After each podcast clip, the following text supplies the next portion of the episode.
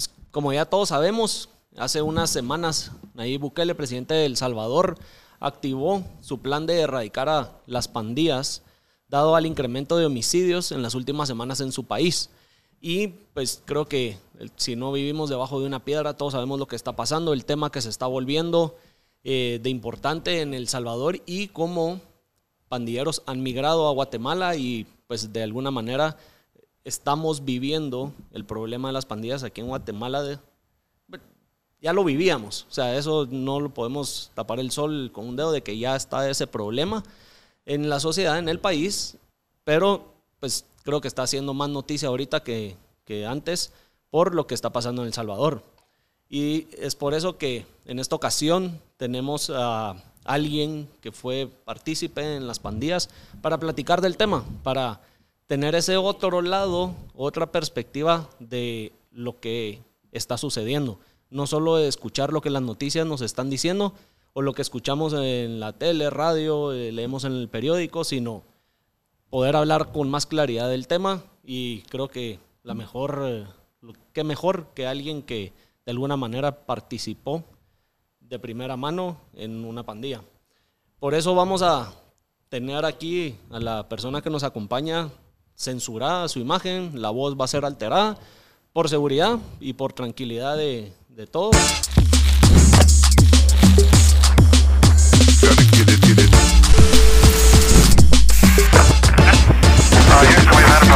Antes que nada, pues bienvenido. Gracias por estar aquí con nosotros y darnos la oportunidad de poder tocar estos temas que creo que son importantes y que no podemos vivir o creer que no existen. Porque si, es, si existen, si están en la sociedad y, hay que hablarlos, ¿verdad? No podemos eh, eh, no mencionarlos.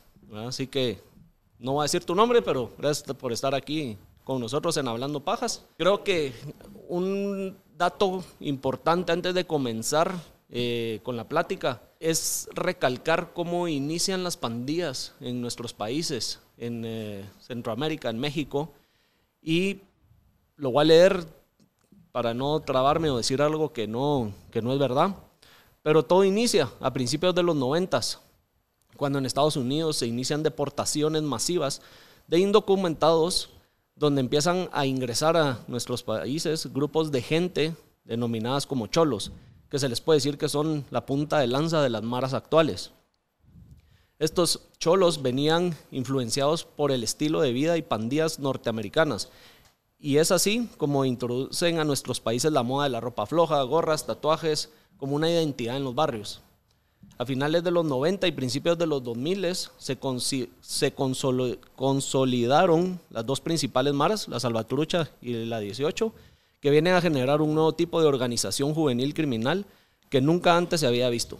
Actualmente hoy hay más de 20 mil miembros en Guatemala, entre ambas maras, si no me equivoco. Entonces, creo que es un dato importante de saber de dónde nace y cómo nace pues, las pandillas y el problema que hoy escuchamos en las noticias. ¿verdad? Así que no sé si vos tenés algún eh, dato aparte de lo que mencioné en base a lo que son las pandillas. Este, pues primeramente gracias, gracias por la, por la oportunidad. También para mí es una eh, oportunidad poder eh, dirigirme a, a, la audiencia, eh, a ustedes y pues también expresar el otro, el otro, el otro, la otra cara de la moneda, ¿verdad? sí, específicamente, a pesar de, de haber estado en estos grupos antagónicos en su momento, pues ahora ya como como otra persona, pues también me interesa en saber, ¿verdad? Porque muchas veces eh, uno ingresa a una pandilla, pero uno no sabe, vos uno no sabe, pues uno todo mula, pues sí, quiero hacer esto, quiero hacer lo otro, ¿verdad? Y uno realmente no tiene ese conocimiento técnico, que sea cómo se origina y de dónde viene, ¿verdad? Entonces específicamente sí, pues eh, el tema de las pandillas es una problemática de las maras y las pandillas, ¿verdad? Es una problemática eh, grandísima a nivel centroamericana específicamente, ¿verdad? Eh, y ahí es donde se vienen a, tomar eh, ideologías, vestimentas y, formas de actuar, formas de comunicarse. Específicamente, por eso es que uno se da cuenta de que, bueno, porque esta persona, eh, pues un ejemplo, pues su nombre es Robin y por qué le dicen el Psycho, el Sailing. Entonces son prácticamente costumbres o nombres estadounidenses, ¿verdad? Algo muy importante que, que yo veía y específicamente de lo que estaba eh, dándole lectura ahora era de que cuando comienzan las migraciones masivas de estos grupos antagónicos o las malas o las pandillas, los gobiernos centroamericanos no tenían ninguna política, no estaban listos para recibir. Entonces ahí fue donde se proliferó, ¿verdad? no había un programa de adopción de toda esta gente que vino en su momento. Para nada. Entonces ahí prácticamente donde todo comienza, ¿verdad? Comienzan a apoderarse específicamente de la niñez y adolescencia, ¿verdad? O sea, son rasgos generalizados específicamente para poder crear los grupos antagónicos aquí en Centroamérica prácticamente. ¿Por qué le llamas antagónicos? Antagónicos, pues que específicamente pues van en contra de, ¿va? en contra de los principios, van en contra de la de lo, de lo bueno, pues, específicamente, ¿verdad? Eh, específicamente las maras, las pandillas, pues son grupos que no se dedican al bien, ¿verdad? Sino que se dedican a delinquir, se dedican a destruir, se dedican a, reclutar específicamente. Entonces, para mí es, es antagónico todo esto, ¿verdad? Ahora, desde, mi punto de vista. Desde tu punto de vista, en su momento no lo veías así. ¿Vos eh, en, a qué edad ingresaste a una pandilla? Lo difícil de la vida. Eh, yo siempre digo, uno crea su identidad eh, personal, la social y la cultural. ¿Y por qué te digo yo la personal? Porque la primera familia es la casa, la social, porque andas viendo con quién te juntas, o quieres ser rockero, quieres ser pop, o quieres ser emo, y al final tu contexto social, tu contexto social, precisamente si vos vivís en una colonia donde mirás que, matar, que robar, extorsionar es lo normal, entonces vos crees, vos creces creyendo de que es lo ideal, entonces prácticamente yo crecí en esos ambientes. Entonces, vincularme no, pero soñar con ser un pandillero, pues desde, que yo miraba todos los cuates ahí en la esquina, fumando, drogándose, entonces es lo único que miras. Entonces, yo creo que la vinculación desde los 10 años. O sea, sí podemos decir que es verdad ese decir o ese mito que suena que a veces para los niños es hasta aspirante ser un pandillero, por lo que ven y, el rol que a veces eh, pues, los que en la jerarquía de las pandillas tienen un, eh, un puesto alto, querer llegar a ser como ellos. Sí, sí, ese es un sueño. Y esa es una de las razones por la que los niños ingresan. Eso es, exacto, esa es, una, esa es una de las razones y por eso tienen ellos. En su momento yo lo tuve también, así tan mío, como, como se dice vulgarmente entre ellos. O sea, yo muero por el barrio y todas esas cosas. O sea, al final se los inculcan tanto que al final eso se vuelve una educación cultural. O sea, decirle a alguien que no celebre el 15 de septiembre o la Navidad, pues, o sea, te va a hacer mates. Entonces, decirle a ellos que, se, que dejen de, celebrar todo esto, que dejen de ser pandilleros, es como que les arrancar su cultura, porque en eso crecieron, Entonces, prácticamente así es. Vos me corregirás. El caer en esa ideología o en el estar viendo eso es porque el sistema pues en el país no le da las oportunidades a los niños de poder tener una mejor educación o unas oportunidades también a la gente de ofrecerles trabajos. Sí, al final, eh, pues yo creo que no, no es de obviarlo, ¿verdad? O sea, hay problemáticas grandísimas, hay grandes vacíos en el tema de educación preventiva, ¿verdad? O sea, al final, eh, todo comienza desde la, desde la educación, pues, o sea, si no hay una educación sexual, porque hay niños cuidando niños, ¿va? Ya sea, yo te lo puedo decir, pues yo fui papá a los 16 años, porque yo no tuve una educación donde pudiera yo asistir a un centro de salud, miren, miren, esto no se hace, el tema de cómo usar un preservativo, después sos menor de edad, andas pariendo trabajo y no te lo dan porque sos menor de edad, porque te cae una viga en la cabeza, te morís y nada, ninguna empresa se quiere ser responsable de eso. Entonces al final te quedas solo, pues, porque no tenés quien, un mentor quien te guíe, mira, una, una educación responsable inicialmente. Entonces prácticamente... Y encontrarás tal vez ese, no le digamos mentor, pero tal vez esas guías o ese calor de guiarte hacia adelante en las pandillas. Exacto. O la, desintegración familiar. O sea, hay muchos causales por el cual ingresar a una pandilla, específicamente la pobreza, la pobreza extrema, la desintegración familiar, los niños, niñas y adolescentes crecen en estructuras familiares donde están desintegradas, donde el papá es alcohólico, drogadicto, donde el papá es pandillero, marero.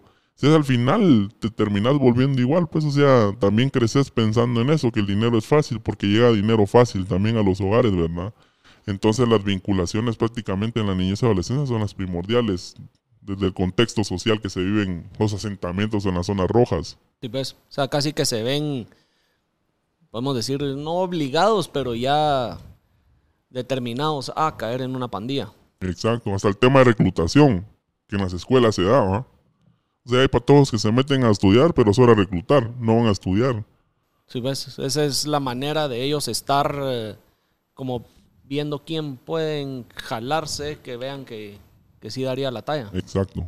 ¿Vos cómo fue tu proceso de lograr ingresar ya así formalmente a una Mara? El proceso está, está, está ¿Es estandarizado como se dice o para cada quien es diferente? Comúnmente las maras y las pandillas se manejan de, de, diferente manera, ¿verdad? O sea, al final existe la mara o la pandilla y sus estructuras, díganse en las famosas clicas. Y dentro de las famosas clicas está la, la distribución de que cada clica va a manejar su personal o su gente como quieren, ¿verdad? Entonces, para ingresar dentro de esta estructura, pues cada uno de ellos man, maneja sus normas o sus, o sus eh, leyes para poder ingresar. Entonces, específicamente, yo me crezco en este rollo, o sea, para mí es fácil ingresar, pues al final eh, te ofrecen todo, o sea, dinero, armas, protección, pues al final son pajas, pues. Al final no es cierto, o sea, al final tu vida termina en riesgo. Entonces, una vez te salís, una vez te, te metes, pues ya no te puedes salir, o sea, te metiste, te metiste. Y órale. Y órale, o sea, solo hay dos formas de salir. Antes se podía salir de una manera, pues era el famoso cuadros. Pero ah, ya no, ahora te metes y ya no salís. Ya estuvo, o sea, te tenés que esconder, huir, o sea, lo que sea. Pues, pero... Pues de alguna manera podemos decir que lograste salir, se pudiera decir, o lograste reformar tu vida. Sí, yo creo que logré las dos salirme y reformar mi vida, ¿verdad? Específicamente porque... Pero siempre, y perdón que te interrumpa, Dale, dale. no es que estés tranquilo viviendo tu vida, siempre estás con ese incertidumbre, ese peligro y cuidándote. No porque, no, no vivo tranquilo. Porque las malas y las pandillas, pues al final son la mayor traición que pueden ver. Pues si al final me pueden decir, mira, no te preocupes, vas a estar tranquilo y todo, pero si a la vuelta yo sé que me están esperando, ¿verdad? O sea, al final sé que esto es, eh, eh, está estipulado como una traición, ¿verdad? O sea, al final, aunque te digan, pues que te permitan salir, las condiciones son pues que te vuelvas evangélico, vas a la iglesia, no te metas a problemas, que pues que vos querés reconstruir tu vida, pero al final eso no es un voto de confianza, pues sea siempre lo ideal, pues es, es eh, Continuar con continuar, continuar, pues cuidándose, cuidándose al final. ¿Vos cuántos tiempos estuviste activo en la pandilla? Eh, Sí se puede saber. Sí, sí, claro. Yo prácticamente, al final muchas veces decimos desde dentro de la estructura o los rangos, que está el paro, el chequeo, el brincado y el ranflero, ¿verdad? O en algunas otras funciona de otra manera. Pues como paro te- todavía te puedes salir, ¿va? Todavía puedes pensarla si querés o no, pero como chequeo ya no, ¿verdad? Entonces, eh, yo creo que específicamente desde que les hagas el paro ya sos parte, ¿va? Entonces considero yo que dentro de los 11, de 11 años, pues hasta los 17 más o menos. Fueron seis años que estuviste sí, ahí. Sí, específicamente. ¿Y vos del- empezaste tu proceso de salir porque estuviste preso? Sí. ¿O buscaste algún centro de rehabilitación? no, de re- no, no, no rehabilitación. Tal vez ahí usé la... bueno, de reinserción, sí, reinserción. rehabilitación, porque al final es un problema. Al final, eh, es eh, la mar y la pandilla, pues conlleva su- sus temas específicos como drogas, pues ahí hablamos de la, de la rehabilitación como tal. Pues yo me decidí salir porque encontré la traición, vamos. O sea, al final, la traición.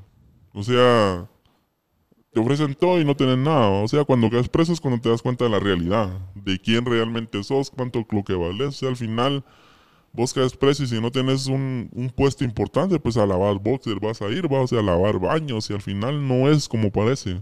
No es como parece, porque la estructura, pues, adentro no es tan real como, como en su momento se, se dice, ¿verdad? O los, los famosos reclutadores te dicen que te pintan el cielo y al final no es así, ¿verdad? Al final, lógicamente, pues se aprovechan de, de la inocencia de un adolescente, de un niño, pues porque carece, porque específicamente está la ausencia de papá o la ausencia de mamá. Y ellos vienen a ser la ausencia que en un momento está. Entonces es fácil de, De rejalarse. ajá, es fácil, es fácil. Yo, o sea, yo ahora, pues yo me doy cuenta, pues para mí, o sea, ya en este punto de mi vida, o sea, puta, qué mula, ¿va? o sea, ¿en qué momento, pues? ¿En qué momento, va? Fui a caer en los engaños. Cabal. Entonces, ya cuando yo estoy ahí adentro, ya privado de libertad, pues yo me doy cuenta. Entonces, ahí es donde yo digo, no, ni mierda, pues, o sea, al final, o sea, yo quiero algo para mi vida, pues, no toda la vida puedes pasar chingando, ¿va? O sea, algo muy cierto de, de dentro de la pandilla, que yo sí lo creo mucho, son los famosos tres puntos. Que es cárcel, hospital y muerte, ¿va? O sea, ya fui a parar la cárcel, ya fui a parar el hospital, o sea, tenés que hacer caso un momento de tu vida, pues, porque solo te queda uno, ¿verdad? O sea, de- si en, en caso llegar a aplicar esto, pues, de la realidad de ellos, pues. O sea, que sí es, eh, ¿cómo pudiéramos decirlo? Como una ideología y una calor que te venden de pertenencia a algo y al final no es verdad. Sí, porque al final yo creo que dentro de mi perspectiva, regresando unos años atrás, o muchos años atrás, como adolescente y como niño, pues crecí en una familia numerosa.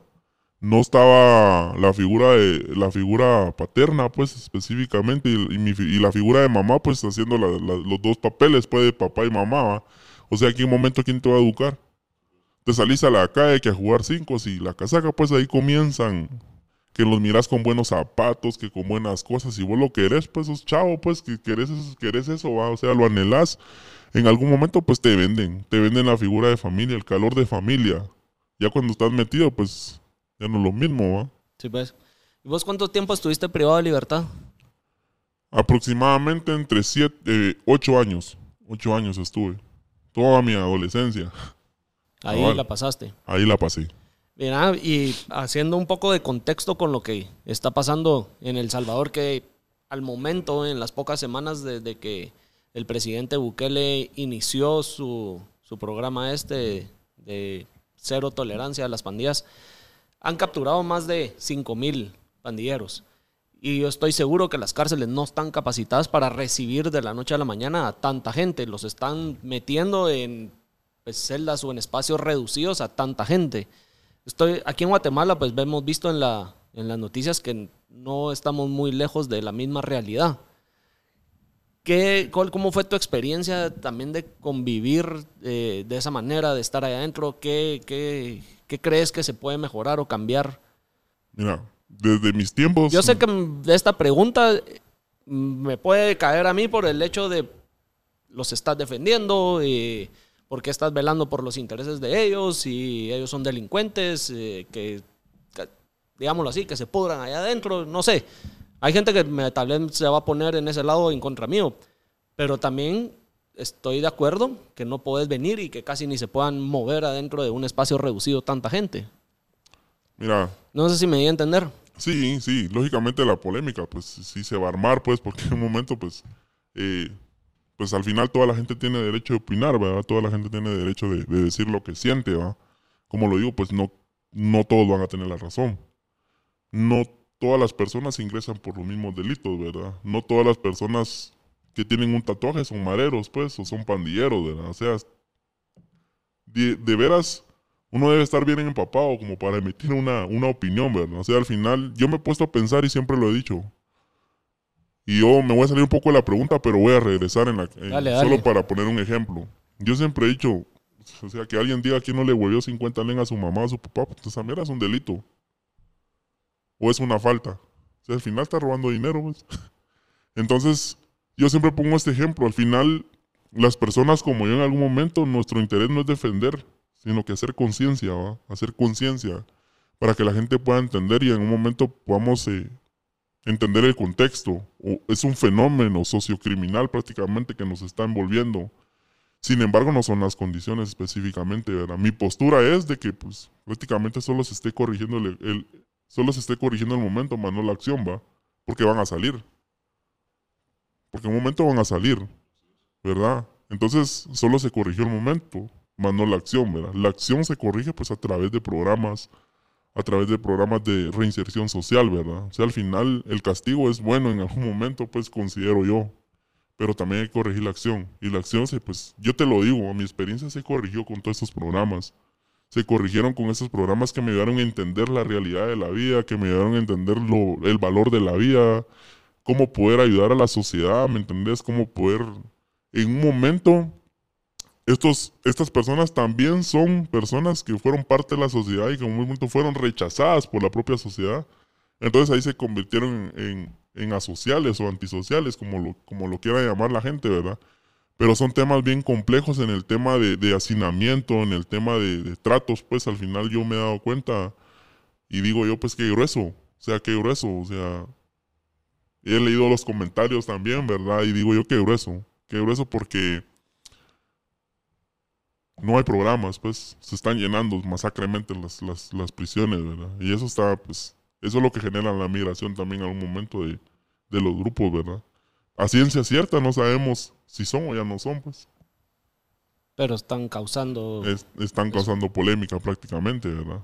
Y el... Eh, para no desviarme un poco de la pregunta de, de tu experiencia ahí adentro, podemos... Des, o sea, creo que no es secreto el que sabemos que una vez capturan a un pandillero o algún delincuente, siguen operando desde adentro de las cárceles.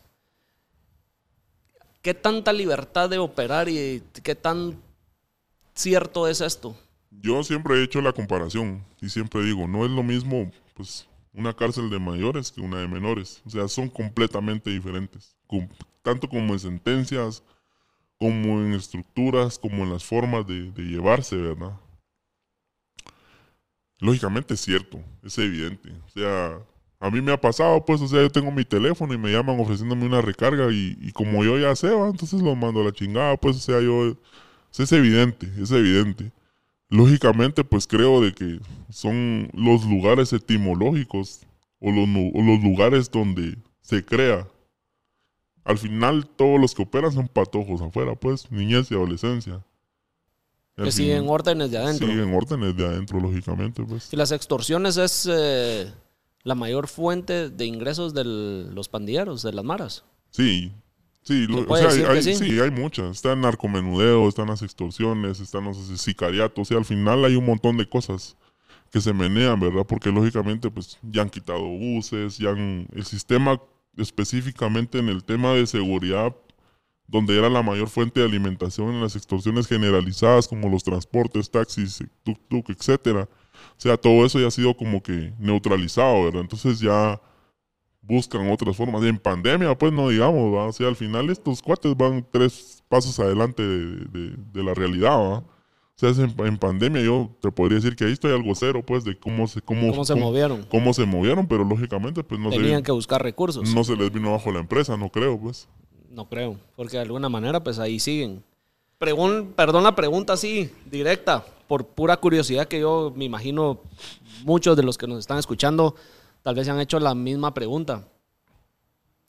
¿Cuánto puede llegar a generar una, una pandilla a pura extorsión al mes?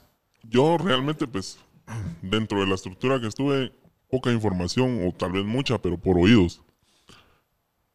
Escuchaba de extorsiones aproximadamente que generaba algún grupo hasta 100 mil, 150 mil en el, en el mes. En el mes. En el de mes. puras extorsiones. De puras extorsiones. Y con el tema de pues que son grupos violentos, En el 2020, vos eh, lo dijiste, no sé cómo operaron o, o, cómo sobrevivieron, pero vimos que aún así hubieron homicidios violentos en el país. 2021, pues eh, hubo un incremento. O sea, la gente pudo salir más, hubo pues, más contacto social, incrementaron los homicidios en el país. ¿Cuál es el fin de las maras de causar estas violencias? Ojo, yo sé que tal vez muchos tienen algunas razones eh, personales de porque tal vez alguien trató de salirse o tienen rivalidad de territorios o, o cosas así, pero al final, ¿cuál es el fin o el propósito de una mara? No sé si me di a entender. Sí, sí, sí. Yo creo que el, el propósito, el fin es, es, el poder. O sea, al final, el, el objetivo principal es el dinero. O sea, el interés etimológico de todo. Vivir de una manera fácil. Sí, vivir de una, man vivir de una manera fácil. O sea, no descartar que, que nunca, van a estar en nunca van a estar a favor de la sociedad. ¿va? O sea, nunca va a estar a favor de lo correcto. Pues, o sea, al final no es que vos te esforces, vos estudies y te ganes tu dinero. O sea, a mí me ha pasado, pues yo te, te, lo, te soy honesto, pues yo compré mi carro, le compré un subwoofer, un subradio. O sea, yo salí de mi trabajo en mi carro, o sea, los vidrios rotos me robaron el, el radio, va. Y pues el, karma, va. Entonces, eh, lógicamente, pues no les, no les gusta el esfuerzo, pues. O sea, al final no, no les gusta la, la, la manera de superarse. O sea, al final, el incremento de suicidios una de las víctimas principales que creo yo que están, que son ahorita son las mujeres.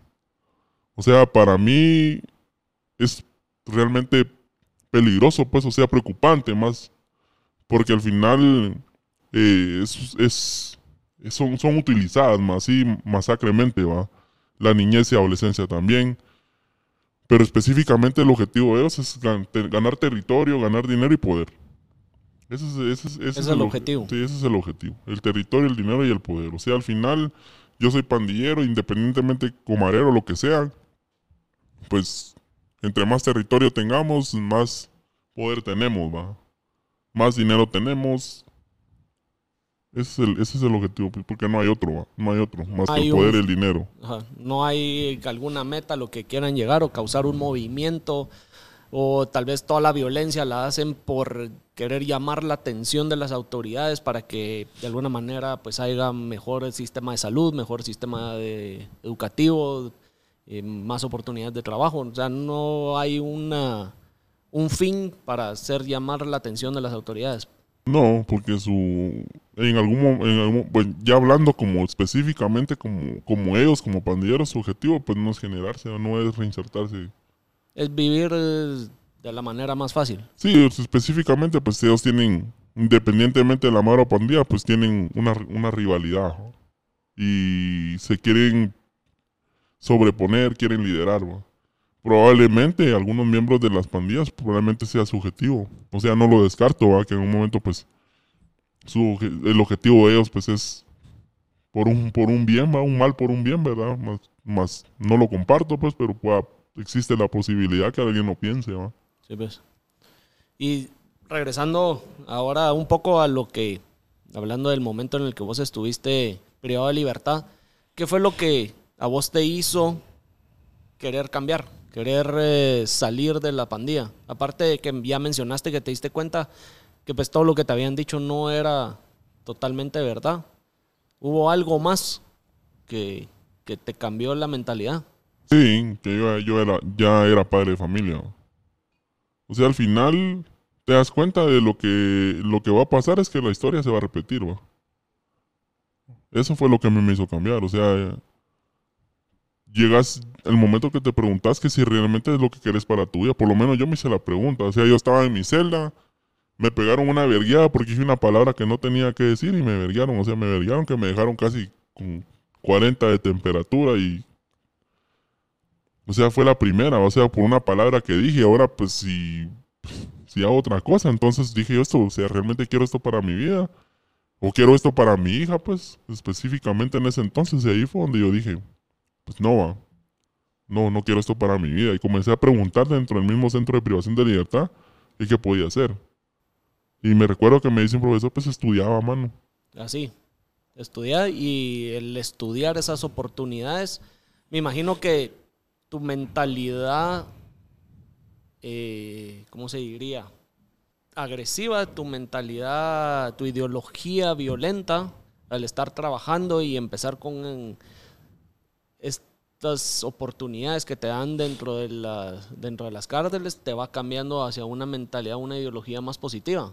Te mantienen con la cabeza ocupada y te van sembrando, o no sé, ¿Cómo se diría? no fíjate, que, fíjate que tocaste es un punto muy importante. Porque al final eh, hay otra pregunta como que se quedó y yo, te la voy a dar, ¿va? Es ¿por qué me metí? Porque al final no me preguntaron, no me has preguntado eso. ¿Por qué, qué me hizo meterme, va? Todos, todo pandillero, todo marero, tiene su... O sea, yo, yo conocía patojos de mucho dinero metidos en las malas y pandillas. Y su objetivo no era dinero porque les hacían bullying en el colegio, ¿va? y por eso se metían. Otros porque no tenían dinero.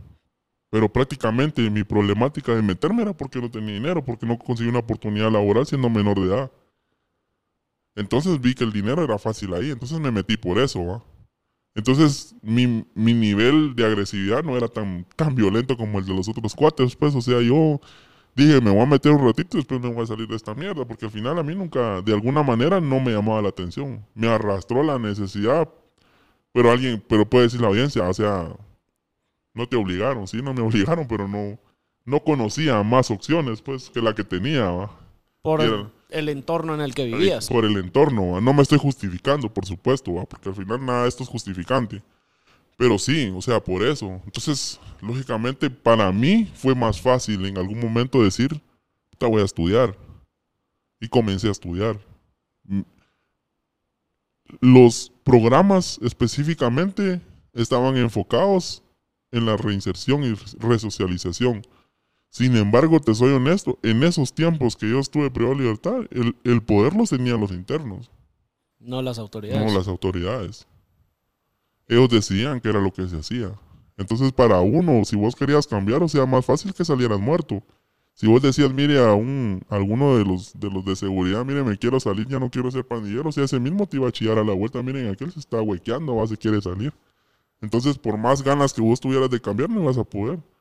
Porque ibas a salir en bolsa, pues, o en caja, va. Entonces, en algún momento, cuando la retoma el sistema, el poder, entonces es donde yo decido salirme, porque yo sabía que iba a estar protegido. Ahí viste una, oportunidad. Exacto, pero mientras tanto, pues me tuve que mantener pues, más ahí alineado. Ajá. ¿Y crees que la labor que se ha hecho con estos programas sí ha sido la mejor o les falta algo? Siempre va a faltar, porque las necesidades, eh, yo siempre he dicho, o sea, nosotros avanzamos y aquellos avanzan tres pasos, ¿va? Ellos van, no, yo no digo un paso, sino que van dos pasos, ¿va? Eh, lógicamente falta. Que te puedo decir en mi experiencia ha mejorado bastante. Bastante. Hay programas que en un momento yo pensé y dije yo deberían de hacer un programa así porque al final yo sentía la necesidad. Y ahora me entero pues ya que ya hay programas, que ya hay programas, pero me imagino que las necesidades van surgiendo cada vez más, ¿va? Al final, eh, ¿por, qué, ¿por qué las malas y las pandillas buscan a los menores de edad? Pues son presa fácil. Sí, porque el sistema no les va a dar más de seis años de privación de libertad. Son cartuchos reutilizables. Pero si agarran un mayor de edad y comete un asesinato, le van a dar 50, 25 años. El cuate ya no va a salir, va a salir viejo, pues y ya no va a ser un elemento funcional para ellos. Pero hay un patojo de 13 años, ¿va a salir a cuántos? Y le dan 6 años por cuántas muertes. O sea, al final, así es como funciona el, sistema para, las malas y las pandillas. Sin embargo, el trabajo del sistema específicamente es hacerles ver la realidad a los adolescentes, aunque estén ahí privados, pues, que son, más, son peones más, pues, al final son o sea, no les importa. O sea, si te mataron, no les importa. Les da igual. O sea, ellos, cuando empiezan todos estos programas de reinserción, ¿cuál fue el, eh, el proceso que vos llevaste? Sí, fíjate que yo me recuerdo que entré sexto primaria. Y ahí fue donde yo dije, pues al final voy a estudiar, ¿verdad? O sea, yo estoy aquí, no sé cuánto tiempo voy a estar aquí, pero no voy a desperdiciar el tiempo. Entonces comienzo a estudiar, comienzo a ser primero básico, segundo básico, tercero básico. Me recuerdo que ya, ya, ya tenía yo 18 años y me tocaba el bachillerato. Entonces yo quería recuperar un año, pues. Entonces eh, en el sistema solo estaba cuarto y quinto bachillerato. al final yo hice un gran vergueo ahí para, que, para yo poder sacar un bachillerato por madurez y ahí recuperé un año. Después que yo me salgo de toda esa estructura, yo comienzo a ver la necesidad. No es lo mismo que el profe venga y diga, estudia, mano, porque esto y esto, a que vos lo hagas, estés haciendo y que se reflejen resultados en vos. Y de repente todos los demás sepan de que hay, hay, hay algo después de esto también, hay algo después de las malas y pandillas, también hay una oportunidad, hay una oportunidad de poder ayudar. Entonces yo le comienzo a dar, yo le comienzo en ingreso a la Universidad de San Carlos específicamente comienzo a estudiar eh, eh, una carrera específicamente en el tema de educación y comienzo a darle clases a mis propios compañeros. El sistema prácticamente me da la oportunidad y ahí es donde comienzo a generar. Yo comienzo a darle clases a los compañeros prácticamente, ¿verdad? Saco un, eh, una promoción de bachilleres y una promoción de, de peritos también. Entonces prácticamente ahí es donde inicia todo, ¿verdad? Ahí es donde inicia mi, lo ves, empezás a ver con otro sentido el, la vida, por decir así. Sí, ahí es donde te das cuenta, o sea, ¿qué hice con mi vida? Otro propósito. Otro para propósito. vos. Cambia, cambia, completamente cambia. O sea, al final te das cuenta de que sí hay oportunidades. O sea, te tenés que dejar ayudar, va. Te tenés que dejar ayudar. O sea, sí podemos decir que el factor principal para que alguien eh, salga de las pandillas o cambie su, su manera de pensar es de alguna manera cambiarle su, su ideología desde un inicio, tal vez trabajar por ahí. Sí. Yo siento que. Yo tengo, la, yo, tengo, yo tengo una lata una bebida aquí. Al final hay otra aquí. Hagamos de cuenta. O sea, al final es de, hacerle, es de hacerle ver a ellos que pueden obtener todo lo que soñaron en las malas y pandillas de la manera buena. Y que hay formas y metodologías de poderlo hacer. Esa es la realidad. No es lo mismo que vos me digas estudiar, pero que va, yo voy a estudiar, perfecto, pero también me tenés que decir para qué lo voy a hacer. Y muchas veces eso es lo que pasa, que se les dice a ellos hacer, pero no se les dice para qué. O sea, si ellos tienen miedo de pertenecer a una pandilla, si ellos tienen miedo porque les hacen bullying, o sea, la salida no la pandilla. Si ellos tienen miedo porque papá no está en la casa, pues la salida no la pandilla. O sea, al final está la otra, está la otra parte, ¿verdad? Que es todo, lo pueden, pueden lograr todo lo que se logra en una pandilla, pero de manera buena. Sí, pues. O sea, si quieren, Pero no va a ser el camino fácil. por no, así. exacto, exacto, exacto. Y digamos alguien que está en proceso de reinserción y todo eso, porque lo que hemos hablado, pongámoslo en estas palabras, suena muy bonito y pintoresco. Y yo soy creyente en las segundas oportunidades. Todos, creo que de alguna manera u otra hemos cagado, la hemos cagado de alguna manera y, y pues buscamos una segunda oportunidad. Unas cagadas son más grandes que otras. La pregunta es, ¿qué mensaje le das a la sociedad para la aceptación de alguien que viene de una pandilla? Porque vos has de lidiar con el rechazo seguido. Todavía, O sea, creo que es algo del día a día. todavía, todavía sí, sí, son estereotipos. O sea, al final siempre están, ma. Yo siempre lo digo, porque al final yo sé que el comentario de la gente siempre dice, ¿y qué pasa con las víctimas? ma?". Y tienen toda la razón. Y por eso mi, mi, primer, mi primer forma de expresarme es, tampoco me puedo quedar callado, porque yo tengo que hacer algo para, para tengo que reintegrar a la sociedad en un momento un daño que hice. O sea, no es que salí preso y me voy a quedar con las manos cruzadas y voy a seguir mi vida, no. O sea, al final yo sé que a muchos les va a parecer y a otros no. Pero al final no importa, lo que a mí me importa es cómo voy a regresar yo a retribuir. Y por eso es que yo siempre digo, me quito la gorra y, primero son las víctimas y después todos nosotros que en un momento nos reinsertamos a la sociedad. Primero las víctimas, ¿verdad? Sí. Sí, porque estoy seguro que me van a invadir de comentarios tirándome mierda a mí de por qué le estoy dando la oportunidad o la voz a alguien que de alguna manera cometió delitos y que fue pandillero y realmente no he indagado ni te he preguntado qué delitos cometiste o no, por no saber, pero ¿por qué te estoy dando la oportunidad a vos y no a alguien que fue víctima de y que seguramente con bueno, lo que dije al principio, ¿verdad? Del por qué generar este episodio y es con toda la captura que está haciendo el presidente Bukele de que están a favor y que seguramente están diciendo, puta, ¿por qué no lleva a alguien que fue víctima y que vaya a hablar de que está a favor de lo que está haciendo el presidente y todo eso? Y al revés, le está dando la oportunidad a alguien que pues fue el que cometió los delitos. Sí, Entonces, ¿cómo lidias vos con ese rechazo? ¿Cómo, cómo, cómo, cómo, no sé, qué mensaje le tenés que decir a la sociedad o qué le quisieras Pues, el- decir? Lo primero que yo, les, que yo les puedo decir es que respeto su opinión, ¿verdad? Respeto todo lo que, lo que quieran decir, ¿verdad? O sea, tienen el derecho. Eh, como lo he dicho siempre, no la razón, ¿verdad? O probablemente en algunos comentarios tengan la razón. Lo único que, que digo yo es de que no todos somos iguales. Creo que todos merecemos una oportunidad Porque también ninguno, ninguna persona de la sociedad está, está excepto a no pertenecer a alguna pandilla, ¿verdad? Todos ingresan eh, por diferentes razones, algunos por protección, otros por falta económica, otros por falta de muchas cosas, ¿verdad? Y no es justificante para que lo hagan. Sin embargo, sí, decirle a la sociedad que al final, pues todos merecemos una segunda oportunidad independientemente de lo que, lo que ya hemos hecho, ¿verdad? Todos somos seres humanos, todos cometemos errores por lo menos en esta ocasión yo hablo por mí. Y digo yo, pues ya no soy el mismo, yo soy otra persona diferente.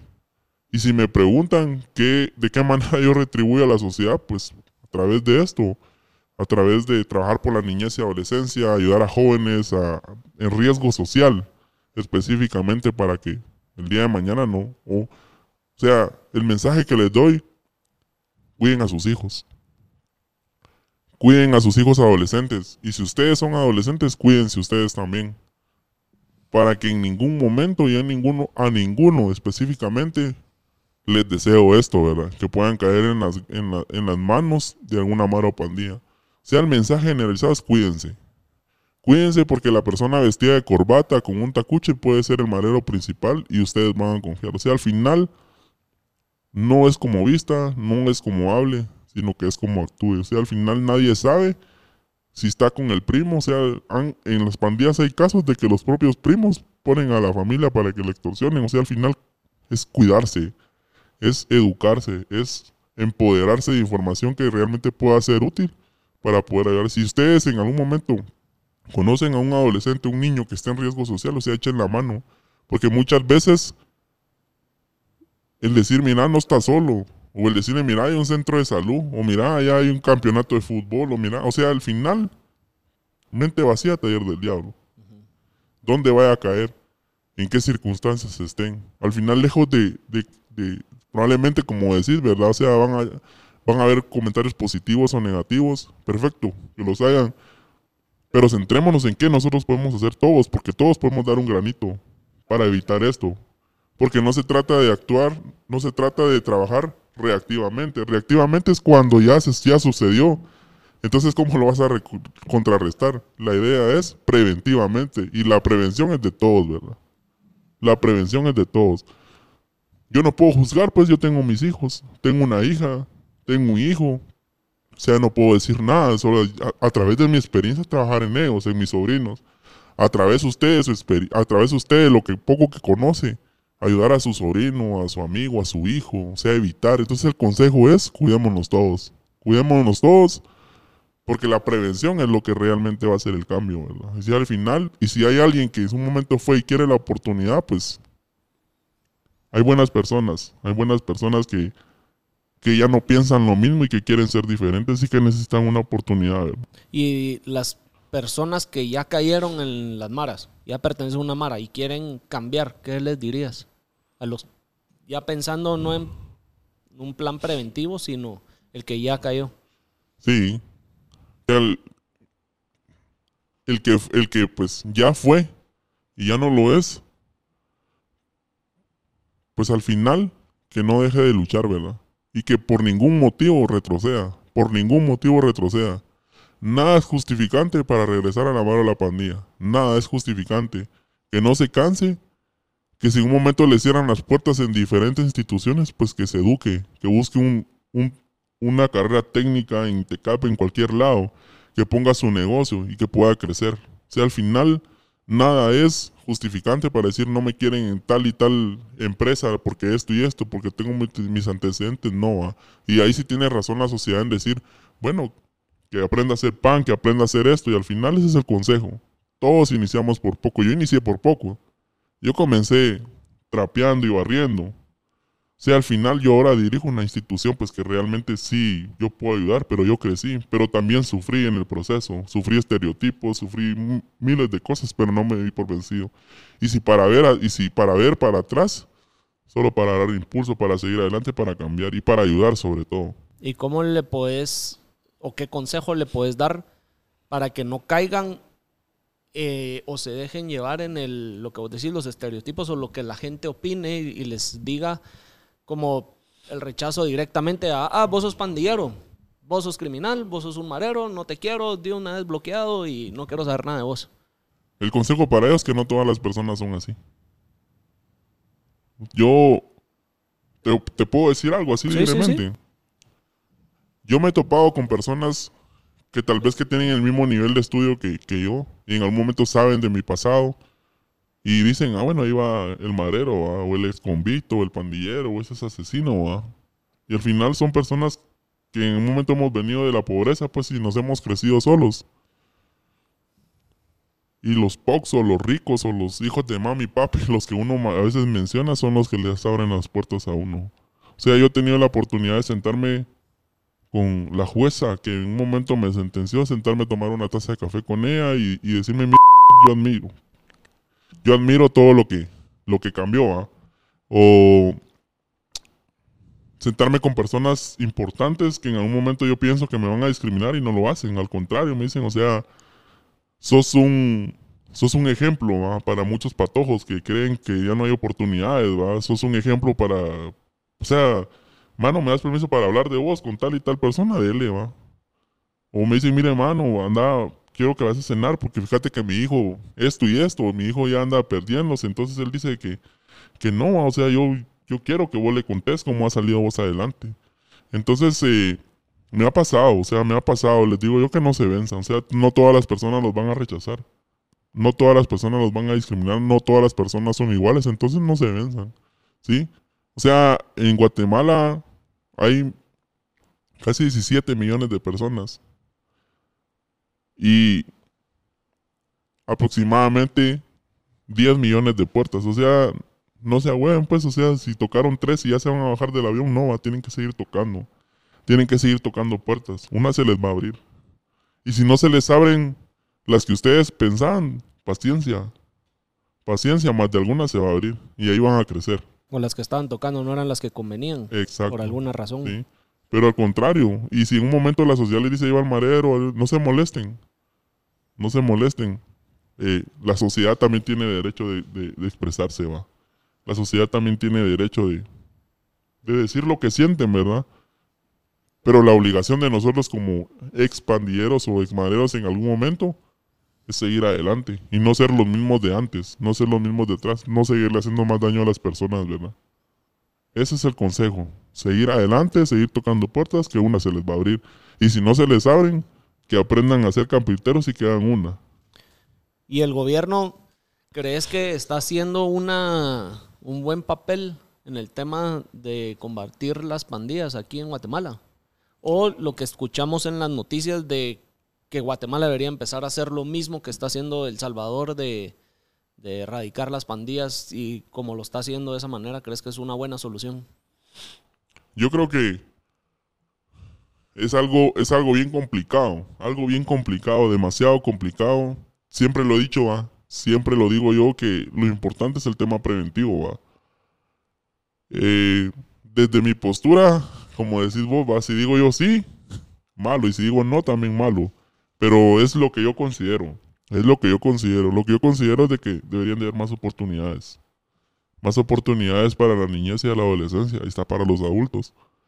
Porque realmente les digo a ustedes, a la audiencia, demasiados adultos hay participando en las malas y pandillas, adultos mayores ahora por si no lo sabían. O sea, ya no solo se ven los mm, niños y los jóvenes.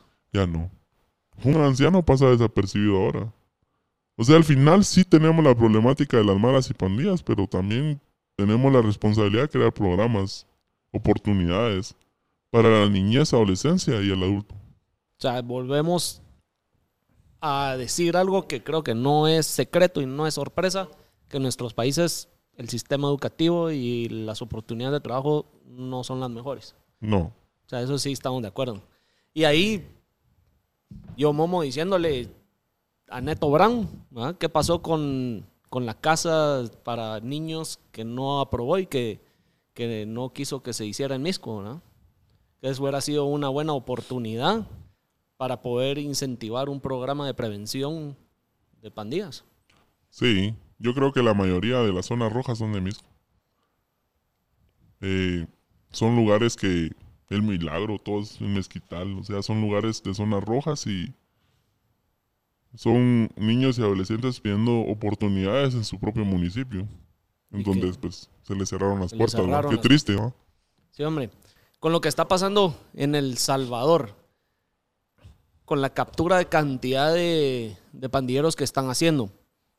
Ellos, ahí salió en las noticias de que solo por pertenecer a una pandilla se les va a dar de 9 a 45 años de prisión. Seguramente hay algunos que no van a poder ser condenados, otros que salen a los 9 años, vos mismo lo decís, son jóvenes y van a salir. Si no hay un programa de reinserción a la sociedad, que no lo he visto en ningún lado anunciado de parte del gobierno de El Salvador, esa gente va a salir más enojada de cómo de entró. ¿Qué, ¿Qué, problemas crees que se le vengan a, El Salvador si no empiezan a actuar desde ahorita o no tienen un plan de reinserción? El problema es que van a salir molestos. Van a salir emputados, van a salir... pero más allá de eso, ¿crees que se pueda generar ya una guerra entre la sociedad y pandillas? Porque parte de lo que se escucha es de que lo que hagan afuera de en las calles también lo van a pagar los que ya están adentro en, en las cárceles. Entonces, de alguna manera están enojando a la, a la gente. Y el tarde o temprano, los que están ingresando ahorita van a salir. Sí, yo creo que al final, de, dentro de todo esto, pues eh, específicamente en el, en el tema del, de, El Salvador o como es, esté el contexto de las malas y pandillas, pues prepararse también con programas, ¿verdad? Era lo que hablábamos al, al principio, ¿verdad? Cómo nacen las pandillas y son deportados, pero los países no están preparados con políticas específicas para, para contrarrestar la problemática de las malas y pandillas, ¿verdad? O sea, al final, prepararse de un tema educativo eh, de reinserción social para las personas. Yo he escuchado también en algún momento que me he puesto a ver videos que él dice específicamente, o sea, les doy un consejo, dice, o sea, sálganse eso no les va a traer nada bueno. Los van a dejar. Los van a dejar vendidos sus homies y, todo lo que les tiene mucha razón. Pero ¿qué hay el del que decide salirse? O sea, ¿cómo saber si realmente... ¿Qué solución le, o qué... O cómo saber qué ayuda le está dando el gobierno a los que sí quieren salirse? O por ejemplo, alguien que tenga tatuajes, pues, eh, eh, alusivos a la mano de la pandilla. O sea, ¿cómo saber si realmente todavía está activo o ya no? Si es pandillero ya no. O sea, de plano borrarse los tatuajes algún programa para borrarse tatuajes, algún programa para carpintería, o sea, algún programa de talleres específicamente para los que deciden, bueno, yo ya no quiero. Entonces, pudiera ser un mensaje que el, si tenés la oportunidad de que lo escuche el presidente, se lo dirías. Sí, prácticamente sí. Y a cualquiera de los presidentes que sufren eh, o tienen este problema de pandillas en su país, que realmente le metan cabeza a un programa de reinserción y de que sea una ayuda para los que quieran salir. Sí, porque al final hay varios que ya no quieren, pues hay varios que, dicen yo ya no, ya no lo soy. O probablemente desde hace tiempo ya no lo sean, va. Porque no, sí. Andan en la calle, pero como andan con tatuajes, venite, va. O sea, en algún momento, pues sí, crear más programas, va. Crear más programas que puedan ayudar a, a, a reinsertarse a la sociedad, ¿verdad? Porque salen y probablemente vayan a salir a delinquir, ¿verdad? De regresar a lo mismo. Y regresar a lo mismo. Pues. O probablemente que ya no le hayan sentido a la vida y no les importa ni si, no les importe. Lleguen, lleguen al momento que no les importe la vida a ellos mismos, ¿verdad? Y vayan a hacer y deshacer también, ¿verdad? Sí. Y eso es, eh, no es secreto de que hay una estadística muy alta de un porcentaje de gente que sale de las cárceles y vuelve a recaer por falta de programas de reinserción y de concientización en la sociedad para para darle la oportunidad a las personas que, salieron. Y ese, es el, factor principal de la reincidencia, la falta de oportunidades de preparación, ¿verdad? O sea, al final, aprender algo dentro de los mismos centros de privación de libertad, el tiempo que vayan a estar, porque se echan hasta 9, 10 años, o sea, aprender algo para que a la hora que salgan, pues tengan cómo... cómo Bases para sobrevivir. Para sobrevivir y no ser reincidentes, ¿verdad? Y como están tatuados prácticamente, pues no les dan trabajo, entonces por lo menos con una carrera técnica ellos ya puedan defenderse pues y no regresar a la residencia, ¿verdad? Sí, pues. No sé si hay algo más que quisieras agregar a lo que estamos hablando. Yo no quiero entrar tanto en detalles de lo que es pues, estar adentro de una, una pandilla por seguridad tuya y por eh, tranquilidad de todos, ¿verdad? Pero sí, no sé si hay algo más que quisieras agregar, dado que pues creo que el contexto de este episodio era escuchar un poco el lado de alguien que, que estuvo o que fue partícipe en una pandilla con todo lo que está sucediendo, porque es un problema de la sociedad y eso no lo podemos negar.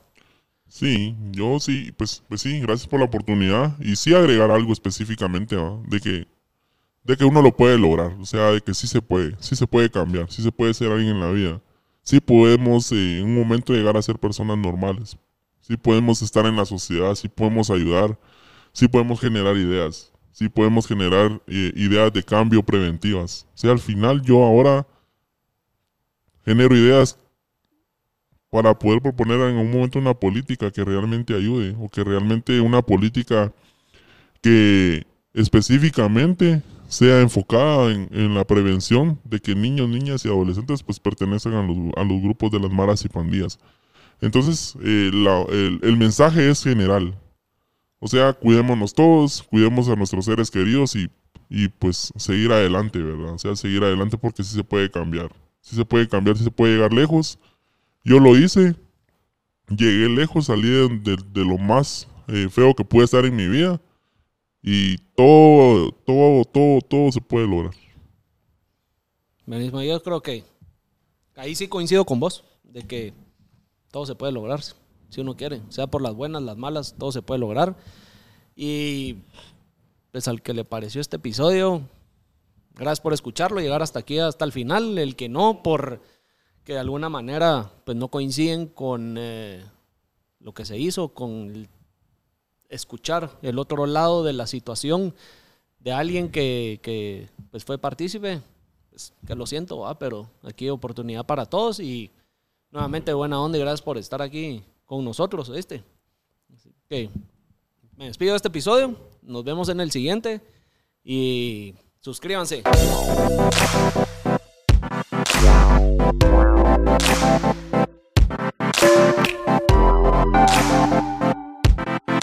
Wow.